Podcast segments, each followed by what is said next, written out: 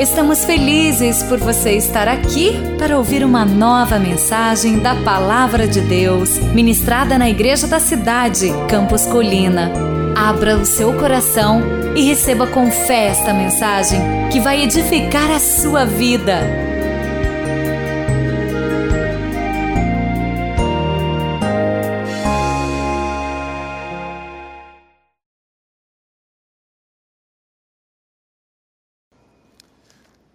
Ao final da celebração, quando nós terminarmos, você pode ir à lanchonete. O nosso restaurante voltou a funcionar agora sob a administração do Jumar, da Renata, com o restaurante deles. E você pode comer pizza, massas hoje à noite. Inclusive, eu até gostaria de comer uma, uma pizza hoje, mas eu estou sem dinheiro aqui, eu não trouxe. Obrigado, Arthur. Nossa, que gentileza, obrigado. Fica com o livro então, já com uma oferta tão generosa, né? Uma pizza, vou comer, ó Gilmar, já vou gastar lá. Que beleza. Eu acho que eu vou falar mais vezes aqui no culto que eu estou querendo comer uma pizza depois do culto, né? Sabe por quê? Eu falei que gostaria de comer uma pizza, não tinha dinheiro. Imediatamente o Arthur veio aqui e me deu uma oferta de 50 reais para que eu possa comer a pizza. Sabe por quê? Porque a gente combinou. A gente combinou. Então, porque a gente combinou, deu tudo certinho. Eu falei para ele, a gente conversou antes, então aqui deu tudo certo. Você sabe por que muitas vezes, no momento do dízimo e da oferta, das primícias, a gente tem um momento de ofertar e muitas pessoas têm muita relutância em dar, porque nunca combina com Deus nada sobre dar. E aí o que acontece? Tem dificuldade de dar. Quando combinamos, fica fácil. Eu combinei com o Arthur, o Arthur combinou comigo, deu tudo certinho. Obrigado. Isso aqui não está combinado, mas pode deixar. Dinheiro é um assunto espiritual. Você tem que conversar com o seu pai sobre tudo, inclusive sobre o seu dízimo, inclusive sobre a sua oferta, inclusive sobre primícias. E aí, quando chegar no culto, você já combinou. É uma alegria, você está ansioso para o momento em que você vai fazer aquilo que você já combinou. Mas quando não combinamos com Deus, não falamos com Deus, você vai ver na mensagem de hoje que o coração é relutante. O coração começa a questionar: dou, não dou? Quanto que dou? Porque enganoso é o coração do homem. Então, a mensagem de hoje é tudo sobre o coração. E eu convido você a abrir o seu coração a receber esta palavra sobre um assunto que realmente pode mudar a sua vida, porque dinheiro é um assunto espiritual, muito espiritual. Para você ter uma ideia, a Bíblia fala mais sobre dinheiro do que sobre pecado. São 740 referências diretas sobre dinheiro. Deus precisa do nosso dinheiro? Não, mas Ele precisa nos chamar a atenção que Ele quer um relacionamento conosco e o dinheiro pode atrapalhar esse relacionamento. Se Deus tem a minha vida, Ele tem o meu dinheiro, mas se Deus tiver só o meu dinheiro, Ele pode não ter a minha vida e não ter a minha adoração. Então, é tudo sobre o coração. Durante esta mensagem, o Espírito Santo de Deus vai falar com você como ter uma vida abençoada. E isso passa pelo relacionamento seu com Deus através da vida financeira. Abra sua Bíblia em Deuteronômio, capítulo de número 15. Deuteronômio, capítulo de número 15. E eu quero ler com você este texto. Peço a sua atenção para que possamos ler um pouquinho mais. Se você tem uma Bíblia em papel ou eletrônica, pegue e vamos ler. Deuteronômio, capítulo de número 15, diz assim a palavra do Senhor: o ano do cancelamento das dívidas. No final de cada sete anos, as dívidas deverão ser canceladas. Isto deverá ser feito da seguinte forma: todo credor cancelará o empréstimo que fez ao seu próximo. Nenhum israelita exigirá pagamento do seu próximo ou de seu parente, porque foi proclamado o tempo do Senhor para o cancelamento das dívidas. Vocês poderão exigir pagamento do estrangeiro, mas não terão que cancelar qualquer dívida de seus irmãos israelitas, mas poderão cancelar qualquer dívida de todos os irmãos israelitas. Assim, não haverá pobre algum no meio de vocês, pois na terra que o Senhor, o seu Deus, lhe está dando como herança, para que dela tomem posse, ele os abençoará ricamente, contando que obede contanto que obedeçam em tudo o que o Senhor, o seu Deus, e ponham em prática toda esta lei que hoje estou dando. Pois o Senhor, o seu Deus, os abençoará conforme prometeu, e vocês emprestarão a muitas nações, mas nenhum tomarão emprestado. Vocês dominarão muitas nações, mas por nenhuma serão dominados. Verso 7: Se houver algum israelita pobre em qualquer cidade da terra que o Senhor, o seu Deus, lhes está dando, não endureçam o coração, nem feche a mão para com o seu irmão pobre. Ao contrário, tenham mão aberta e empreste liberalmente o que lhes precisar. Cuidado, que nenhum de vocês alimente esse pensamento ímpio entre aspas, ele explica, o sétimo ano, raciocinando, né? O cancelamento das dívidas está se aproximando e não quero ajudar o meu irmão pobre. Fecho parênteses. Ele poderá apelar para você e você será culpado deste pecado. Dele generosamente, sem nenhuma relutância no coração, pois por isso o Senhor, o seu Deus, abençoará em todo o seu trabalho e tudo o que você fizer.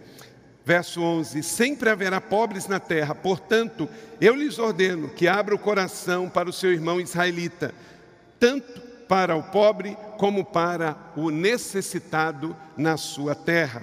Aí o texto segue: fala agora da libertação dos escravos, que na época tinha, porque os impérios dominavam uns aos outros, então eles vinham com os despojos de guerra e também com os escravos. Mas da mesma maneira, de sete em sete anos, devia libertá-los. Mais à frente, verso 19, vai falar nesse capítulo de uma terceira coisa que é primícia. Então ele fala de perdoar a dívida, fala de libertar os escravos e fala de primiciar com alegria. Diz o texto: separe para o Senhor o seu Deus todo o primeiro macho de todos os seus rebanhos. Não use a primeira cria das suas vacas para trabalhar, nem tosqueie a primeira cria de suas ovelhas.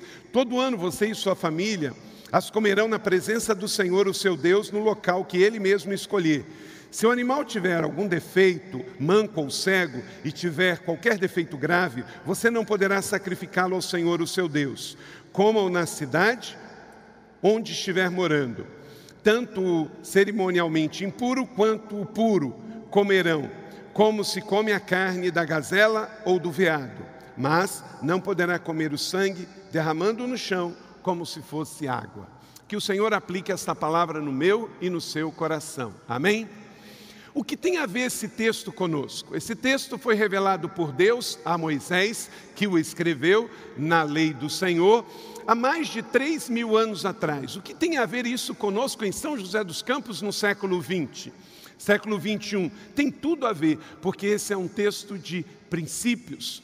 Nós não estamos na lei, nós estamos na graça, mas o Senhor Jesus não destituiu a lei para estabelecer a graça, mas ele trouxe uma compreensão melhor e mais ampla do que a graça, do que a lei. E você pode perguntar: ah, pastor, mas esse negócio de doação e de dízimo, isso é coisa da lei. Sim, é coisa da lei. Quem disse que não é? Mas Jesus destituiu a lei para instituir a graça? Não, em absoluto. E também, deixa eu te lembrar, outras coisas que estão instituídas na lei juntamente com o dízimo. Por exemplo, casar. Casar foi instituído na lei. Você continua acreditando que casar é o mandamento de Deus? Sim. Honrar pai e mãe também foi instituído na mesma lei. E você diz que agora não vai honrar mais? Absolutamente que não. Vir e adorar ao Senhor no seu templo, isso também foi instituído na lei e você continua fazendo até hoje. Então, por que que às vezes nós somos alguns, não você, seletivos ao dizer que ah, isso é coisa da lei? Porque toca num assunto espiritual que muitos têm dificuldade, dinheiro. Você não fala isso de honrar pai e mãe, você não fala isso de vir à igreja, você não fala isso com relação ao casamento, mas fala com relação ao dízimo. Por quê? Porque isso fala de dinheiro. E aí tocou numa área frágil de muitas pessoas. Nada que está na lei foi revogado. O Senhor trouxe uma ampla interpretação, como por exemplo, quando fala de animais impuros, foi dentro de um contexto que era daquele lugar, porque o judeu já é assim. Porém, o Senhor nos manda pregar o evangelho a todo mundo.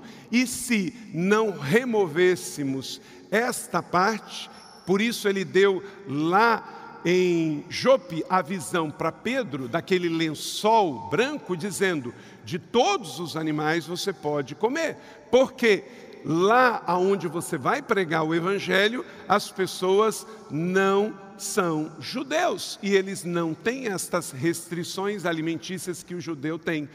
O Senhor Jesus não falou para o judeu passar a comer, ele só disse que aonde formos pregar o Evangelho, nós vamos precisar olhar de uma maneira mais ampla.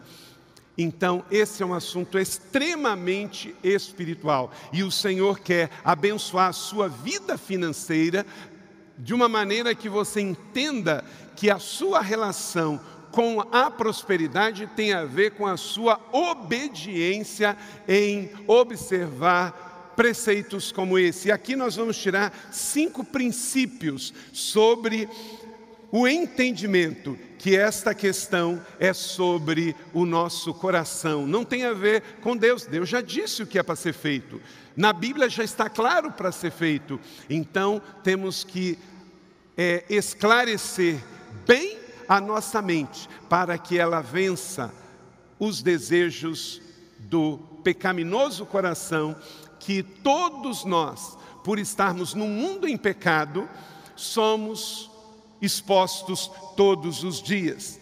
E é muito interessante aqui, eu quero é, te lembrar que você é uma pessoa abençoada e não é o fato de você dar algo para Deus que faz você abençoado, você já é.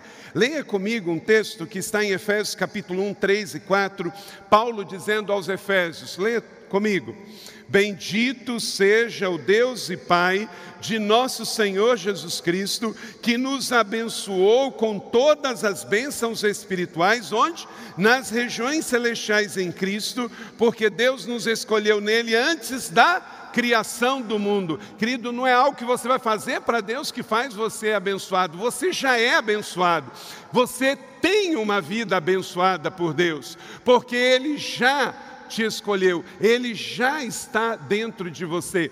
Então não pense assim, porque eu quero ser abençoado, eu dou o dízimo. Porque eu quero ser abençoado, eu dou uma oferta. Porque eu quero ser abençoado, eu vou servir no ministério da igreja. Não, você já é abençoado e abençoado com toda a sorte de bênção. E porque você é uma pessoa abençoada, você tem alegria em ofertar, alegria em dizimar, alegria em saber que você é parte e por isso você dá os seus dons, talentos e os seus bens. Você é uma pessoa abençoada. Não aceite que alguém diga o contrário, nunca aceite que alguém diga que você é um desgraçado, porque Deus diz que você é um abençoado. Quem tem Jesus tem tudo, quem tem Jesus tem a certeza de que Ele é abençoado, e abençoado, como diz esse texto, em todos os lados e nas regiões celestiais em Cristo Jesus, quer dizer, do céu para a terra. Então eu preciso perguntar aqui: quem aqui é abençoado por Deus? Isso, entenda isso. Você é abençoado. Não é o que você vai fazer que faz você abençoado. Não é o fato de vir à igreja que você é abençoado. Não é o fato de dar o dízimo que você é abençoado. Você é abençoado porque você é de Jesus, você é dele. E é por isso que você quer vir à igreja. E é por isso que você quer dar o seu dízimo e ser um ofertante, entende? É diferente, não é dar para receber, é porque você recebeu o que você dá. Você não é um interesseiro, você é um apaixonado. É diferente. Você é apaixonado por Deus, pelo reino de Deus, pela obra de Deus. Então, você dá porque você foi encontrado por Ele. Você saiu das trevas para a luz. Você estava perdido e foi encontrado. Você é sal da terra e luz do mundo. Então entenda isso. Você é abençoado. Deixa eu te contar uma história do Velho Testamento sobre isso, que é muito interessante.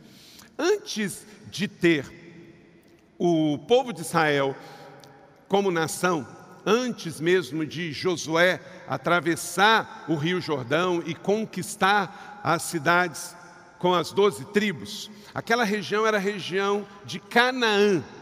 Canaã. Então quem vivia ali? Os cananitas. E o que eram os cananitas ou cananeus?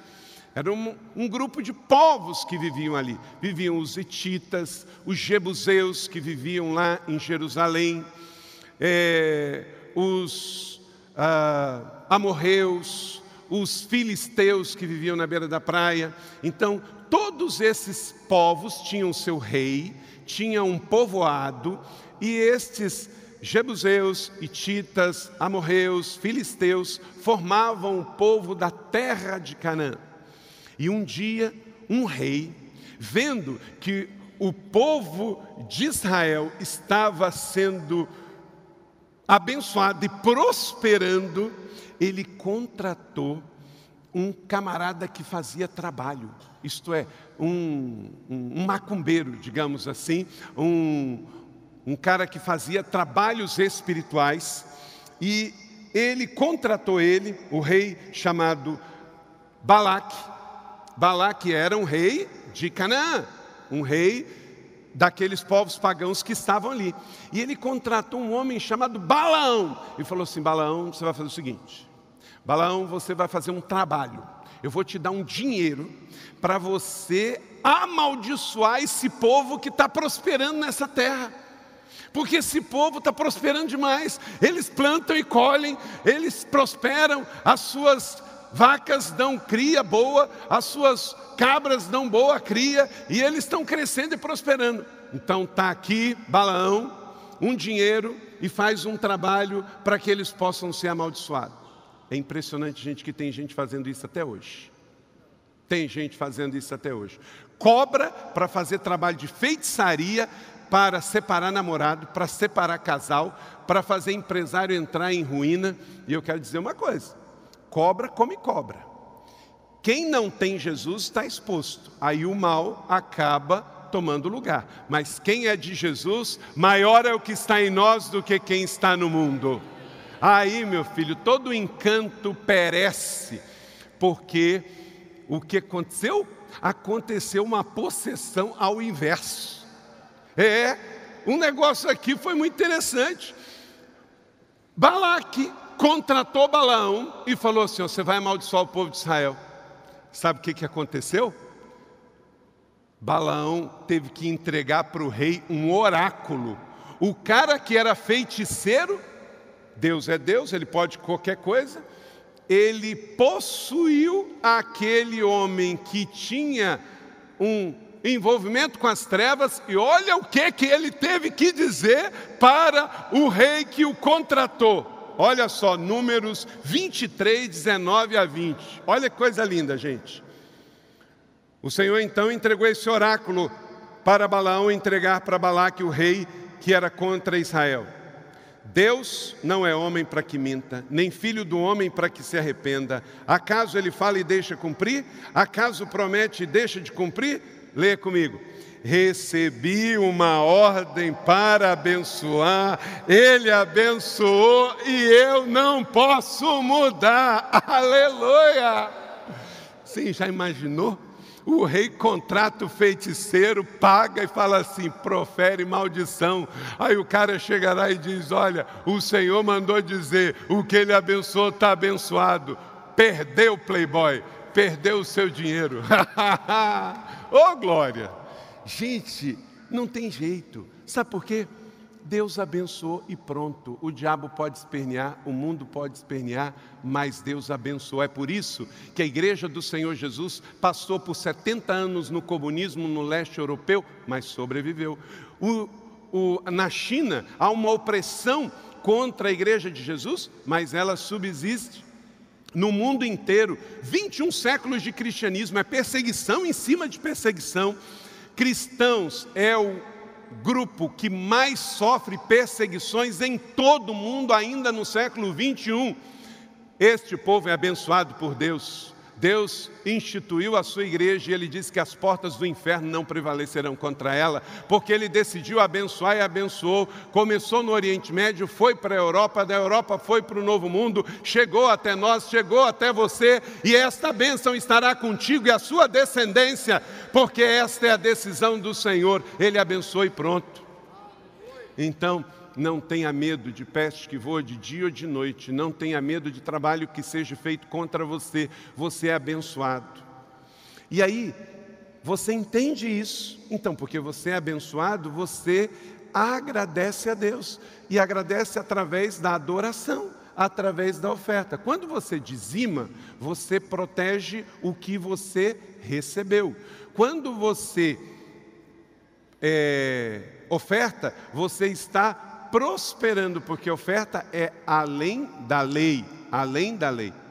E também preciso te dizer uma coisa muito importante. Embora que o dízimo está na lei, o dízimo é antes da lei. Sabe por quê?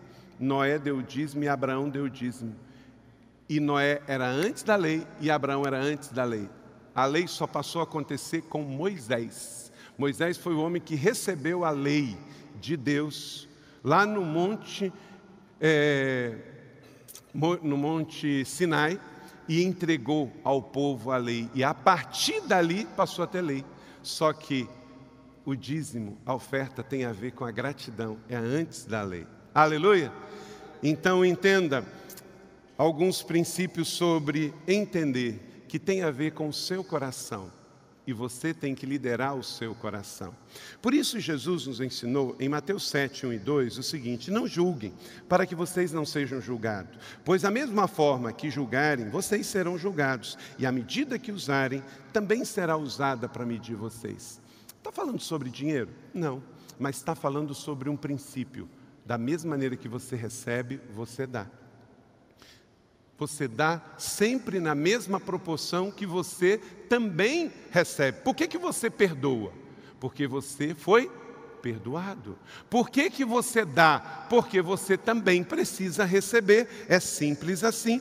Em Lucas 6, 37 e 38, Jesus diz: Não julguem e vocês não serão julgados. Não condenem, não serão condenados. Perdoem e serão perdoados. Deem e lhes será dado. Leia comigo. Uma boa medida, calcada, sacudida e transbordante será dada a vocês, pois a medida que usarem também será usada para medir vocês. É o critério da lei da semeadura e da colheita. A Bíblia foi escrita num contexto rural e havia uma medida que a pessoa colocava no saco. Então, você que já viu alguma situação dessa no interior ou já fez isso, quando você quer colocar mais no saco, você pega o saco, abre e enche. Aí o que, que você faz? Você sacode, levanta e depois você faz o quê? Você mexe ele, né? Deus quer que você viva nessa dimensão, não só encha, mas que você recalque e você também saculeje o saco. Para quê? Para que entre mais. E você tendo mais, você vai dar mais. Deixa eu te dizer uma coisa: se Deus te deu mais, não é só para si. Deus te deu mais, Ele tem uma causa, um propósito, porque a vida cristã não é sobre receber, a vida cristã é sobre dar, dar de si e dar do seu, porque você não é o centro do universo. O Senhor Jesus é, e a nossa missão é iluminar e fazê-lo conhecido no mundo. Então, veja bem, 2 Coríntios capítulo 9, verso 7, cada um dê conforme determinou o seu coração. Então, por isso você tem que proteger o seu coração, porque a doação é feita passando pelo seu coração já está instituído na lei, já está instituído na Bíblia, mas você tem que dominar o seu coração, é tudo sobre o coração. Hoje, inclusive, o nosso devocional do Bom Dia Jesus fala sobre a oração do coração.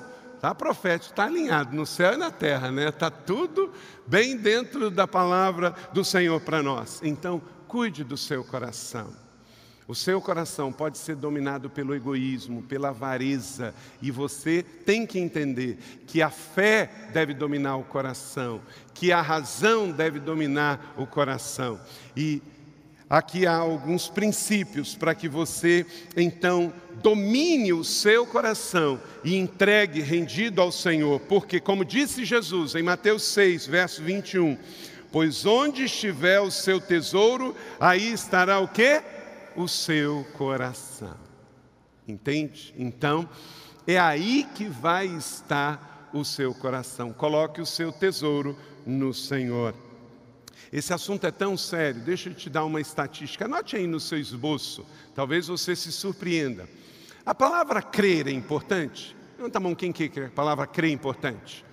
Sim, sem dúvida, porque nós cremos, a nossa fé vem por crer crê, nós cremos, então professamos. Aparece na Bíblia, anota aí, 270 vezes a palavra crer. Uau, é importante. Aparece 270 vezes. A palavra igreja aparece duas vezes no Evangelho de Mateus. Uau! Deixa eu te dizer mais. Você acha que a palavra orar é importante? Quem acha que é importante? Sim. Sabe quantas vezes aparece na Bíblia? 371 vezes a palavra oração aparece. Uau! Uma para cada dia do ano ou mais, né? Você acha que a palavra amor é importante? Muito importante, muito importante. E que a prova de que ela é importante, ela aparece na Bíblia, a palavra amor, o verbo amar, 714 vezes. Uau! Então, crer é importante, parece muitas vezes, 270, orar é importante, parece 370 vezes, uau, e amar. Amor é o fruto do Espírito, aparece 714 vezes. Agora, segura aí, sabe quantas vezes aparece a palavra dar na Bíblia? 2.161 vezes, 62 vezes. 2.162 vezes. Sabe o que é isso? É mais do que crer, do que amar e do que orar juntos. Sabe por quê, gente? Enganoso é o nosso coração. E se você não cuidar, o seu coração vai estragar você. Se o seu coração não estiver rendido aos pés do Senhor, você vai namorar errado você pode casar errado, você pode adorar errado e você pode viver uma vida cristã errada. Porque o coração, ele precisa ser colocado debaixo da nossa adoração ao Senhor. O que entregamos para o Senhor é mais importante do que o que sente o nosso coração. Quantas vezes algumas pessoas são chamadas por Deus a servir e o camarada diz: ah, mas não estou sentindo vontade. Cuidado com o seu coração. Ah, alguém chega e diz: Olha, isso não é certo, isso é pecado. Ah, eu acho que não é. Cuidado com o seu coração, porque a Bíblia, ela é clara e tem a ver com o nosso coração. Estamos juntos? Está entendendo? Então tudo é sobre o coração. Você tem que dirigir o seu coração. A sua fé precisa estar acima do seu coração. A sua mente precisa estar acima do seu coração. Se você viver tomando decisões com o coração carnal, você vai acabar cardíaco. Então entenda, não é ser uma pessoa que vive tomando decisões espirituais com o coração, porque isso vai lhe custar muito caro. Então a pergunta é: como que eu lido com o meu coração? Anote aí cinco princípios para você ter uma vida abençoada à luz de Deuteronômio capítulo 15. Note bem que Deus está dizendo para nós, verso 4 e 5, que a princípio não era para ter pobre na terra. Deus não estabeleceu. Nós, olha para cá, é importante pontuar isso aqui. Nós vivemos num país que tem uma formação religiosa, e esta formação religiosa muitas vezes trouxe o entendimento de quanto mais é, voto de mendigância, quanto mais viver uma vida sem nenhum bem material, isso está ligado à espiritualidade. Isso não está na Bíblia. Isto está em algumas ordens religiosas, mas não está na Bíblia. O que nos associa a uma espiritualidade saudável é a nossa fé em Deus através de Jesus Cristo, pelo Espírito Santo, baseada na palavra, e porque Deus me amou, eu amo, porque Deus me deu, eu dou, porque a solidariedade, a fraternidade é uma virtude cristã, como acabamos de falar aqui sobre dar para um hospital como o GAC. Mas nós não somos daqueles que estamos dando para uma próxima reencarnação a gente vir a ter crédito para a nossa alma não ir pagar num porco, num bicho, numa coisa assim. Nós cremos em ressurreição e não em reencarnação. Amém?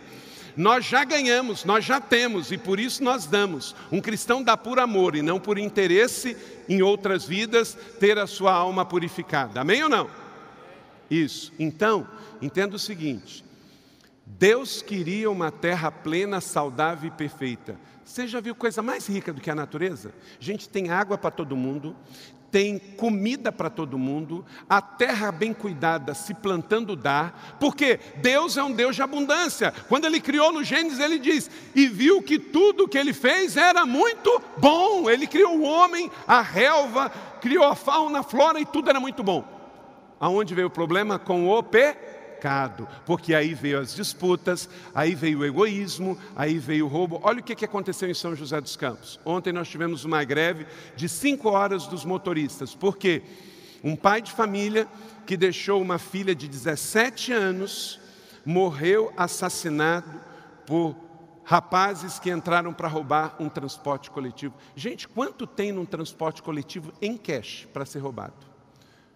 Tem quase nada, gente, porque a maioria das pessoas andam hoje com vale transporte. Mata-se por 100 reais, mata-se por 200 reais, porque mamon passou a cegar as pessoas. As pessoas matam por um par de tênis, matam por 100 reais, matam porque estão cegas, dominada por essa entidade espiritual chamada dinheiro. Ficam seduzidos, aí entra a questão das drogas também. E aí, esse caos aí, uma vida de 50 anos ceifada na nossa cidade por causa de um assalto à mão armada.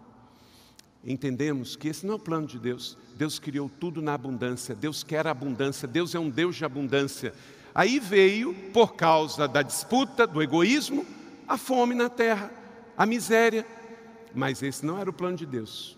Agora é interessante que, mesmo assim, o texto diz aqui em Deuteronômio que sempre haverá pobres na terra.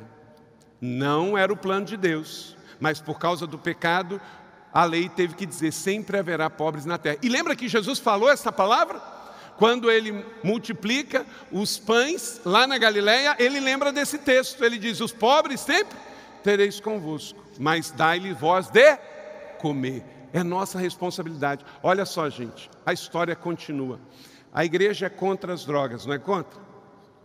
Qual a instituição que mais acolhe pessoas drogadas? A igreja. A igreja é contra o divórcio, não é? Qual a entidade que mais trabalha pela restauração de famílias? A igreja.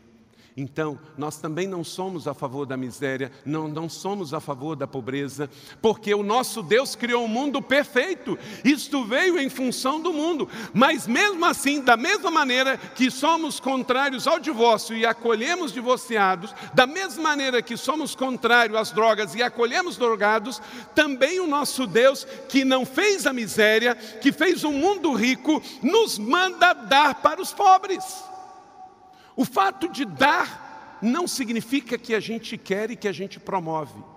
Tem filosofias e ideologias esquerdistas aí que parece que gosta de promover isso como uma bandeira para gerar quanto mais miserável melhor. Porque na terra de cego quem tem um olho é rei. Nós queremos empoderar as pessoas, queremos pessoas autônomas, queremos pessoas que possam prosperar e abençoar, pessoas que possam ter para si para abençoar. Esse é o princípio. E aqui o Senhor nos fala então, para a gente lidar e não endurecer o seu coração, diz o verso de número 7 e 8. Vendo que tem necessidade, e não fomos nós que geramos essas necessidades, porque foi o mundo nos seus delitos e pecados de Satanás, mas nós não podemos, porque não fomos nós que criamos, fechar o nosso coração, porque Deus nos manda dar e abençoar. Primeiro princípio, aprenda a lidar com o seu coração retentor. Gente, nosso coração sempre quer, nosso coração quer mais. O seu coração quer reter, quer reter, quer reter, quer reter. Aí o Senhor ensina, verso 9: cuidado, não fica com esse pensamento, não. Porque aí já tinha gente que dava uma de migué, né? Bom, olha, esse ano é ano de jubileu, é sete anos, então deixa eu ficar quieto aqui, eu não vou emprestar ninguém, porque se o cara pede para me perdoar, eu vou ter que perdoar, porque esse é o ano do jubileu. Então, cuidado, diz as Escrituras, tudo é sobre o coração, e guarde, cuidado, porque o seu coração é retentor. Porque nós ainda estamos num mundo caído, nós ainda estamos num mundo que recebe muita influência do reter, do reter, do reter. O egoísmo é uma doença aos olhos de Deus.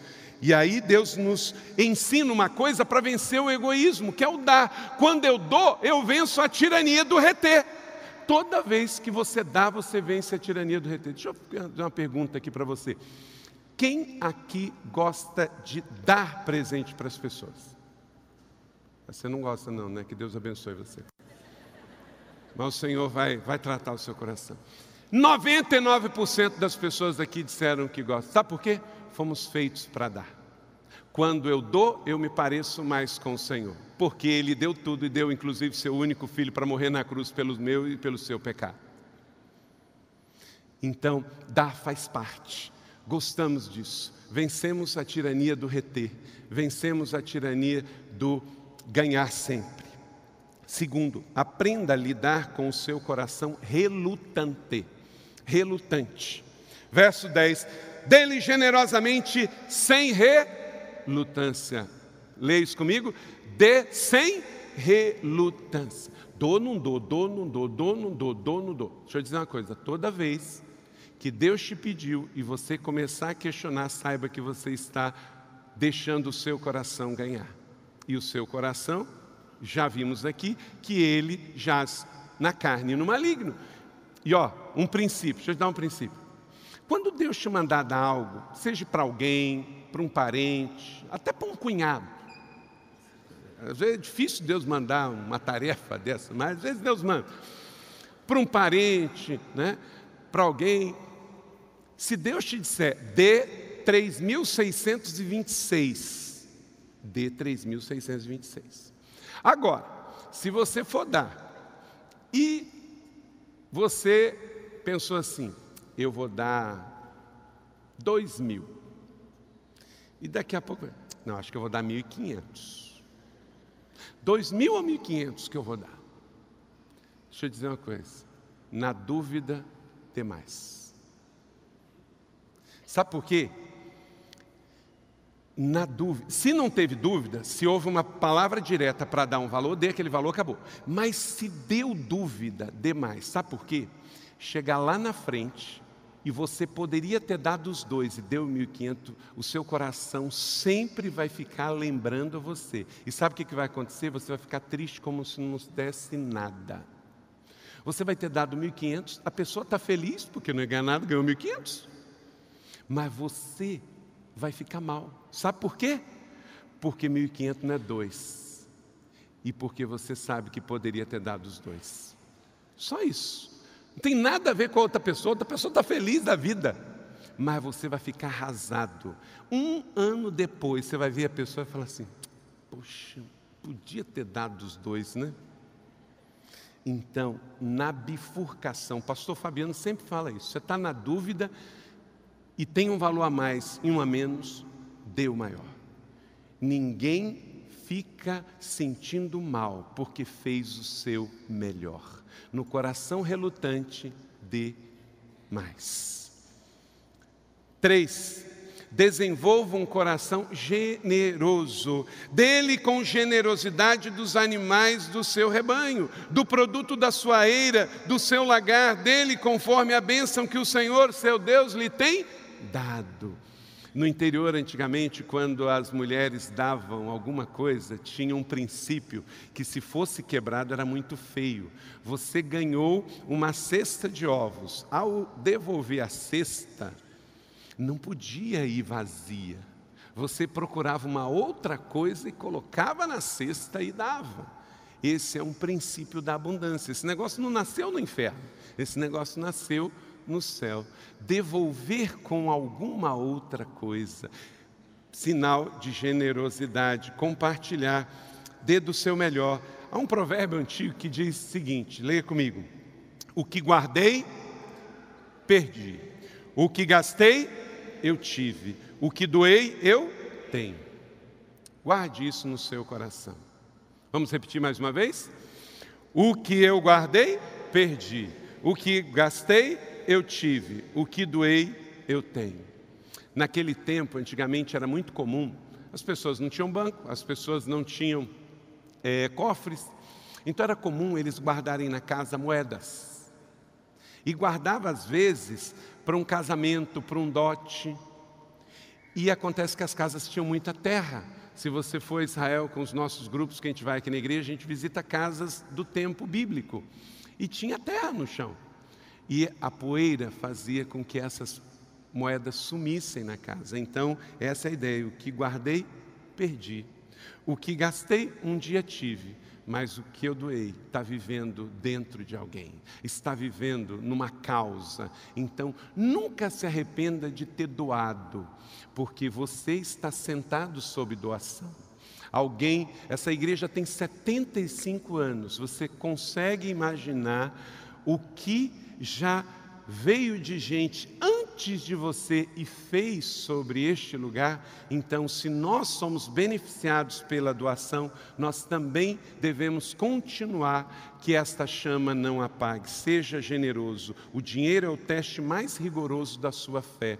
Não trate dinheiro como algo material, trate dinheiro como algo espiritual. Quando você dizima, quando você oferta, quando você doa, quando você primicia, você está fazendo algo que antes da lei era falado, na lei era falado e Jesus continuou falando, ao ponto de observar uma mulher dando tudo o que ela tinha na sinagoga em Cafarnaum. Então é um assunto espiritual e que eu e você sejamos sempre aprovados por Deus. Dê com amor, dê com alegria e você verá que isso vai voltar na boa medida, sacudida, calcada e transbordante sobre a sua vida, porque ninguém ganha de Deus. Quando você lê o livro do Robert Morris, você não vai querer mais parar, porque ele começa de uma maneira muito envolvente no contar as histórias da vida dele, algo que é realmente apaixonante, que traz princípios para as nossas vidas. Essa semana você vai poder começar a leitura. Quarto, desenvolva um coração agradecido. Como eu disse, você não vai dar porque você quer receber, você vai dar porque você já recebeu. Lembre-se que você foi escravo no Egito, que o Senhor te redimiu e hoje você está livre. Então você estava perdido, hoje você foi encontrado. Quando você traz e entrega no altar, você faz com gratidão. O ímpio, ele não é agradecido, o ímpio, ele está na rebeldia, ele está no pecado, ele não conhece, mas você, você venceu a retenção, a relutância, é generoso e agora você é agradecido, porque Deus chamou, você então agradece. Você está no lucro, você está no salto positivo, você não está ferido, ofendido, você está grato. Amém? E quinto e último, desenvolva um coração primiciador, de trazer a Deus uma primícia. E aqui na igreja, quando recebemos essas primícias, elas são destinadas a abençoar as necessidades da casa dos mais de 40 pastores da igreja, principalmente da primícia da excelência de dar o seu melhor. Separe para o Senhor e você entrega para a benção deste princípio como que fazemos? Não plantamos. Então é um primeiro salário, às vezes é um primeira, uma oferta de algo novo, de um empreendimento, algo que você fez e você quer dar a Deus primeiro. E aqui fala de uma coisa: princípio da excelência. Não dê sobra, não dê o que está com defeito. A minha mãe, ela faleceu com 82 anos lá no Rio de Janeiro, e eu lembro muitas, mas lembro assim, repetidas vezes, dela é, pegar o salário e dava assim dinheiro, e ter nota boa e nota ruim. E ela separar o dízimo com as melhores notas. E ela sempre lembrava desse texto. Ela dizia: até do melhor papel a gente deve separar para o Senhor. Tem nota que tem cheiro de novinho, né? E aí a gente não tem dificuldade de guardar mas tem nota que está tão ruim, tão ruim, que a gente quer se livrar dela logo. Mas que no nosso ato de adoração a gente ofereça o melhor, na moeda, no valor, mas também na qualidade. Quando você trouxer algo para a BAP, que for para jogar fora, joga no lixo, não joga na doação da BAP. Quando você for dar uma roupa, um sapato, gente, tem gente que tem a cara de pau, foi ungido com óleo de peroba ele quer se livrar. Eu presenciei na BAP, presenciei a chegada de uma geladeira velha, sem motor, sem borracha e cheio de ferrugem. Como que a BAP vai dar aquilo para alguém? Vai fazer algum recurso com aquilo? Não dá, tem que jogar fora.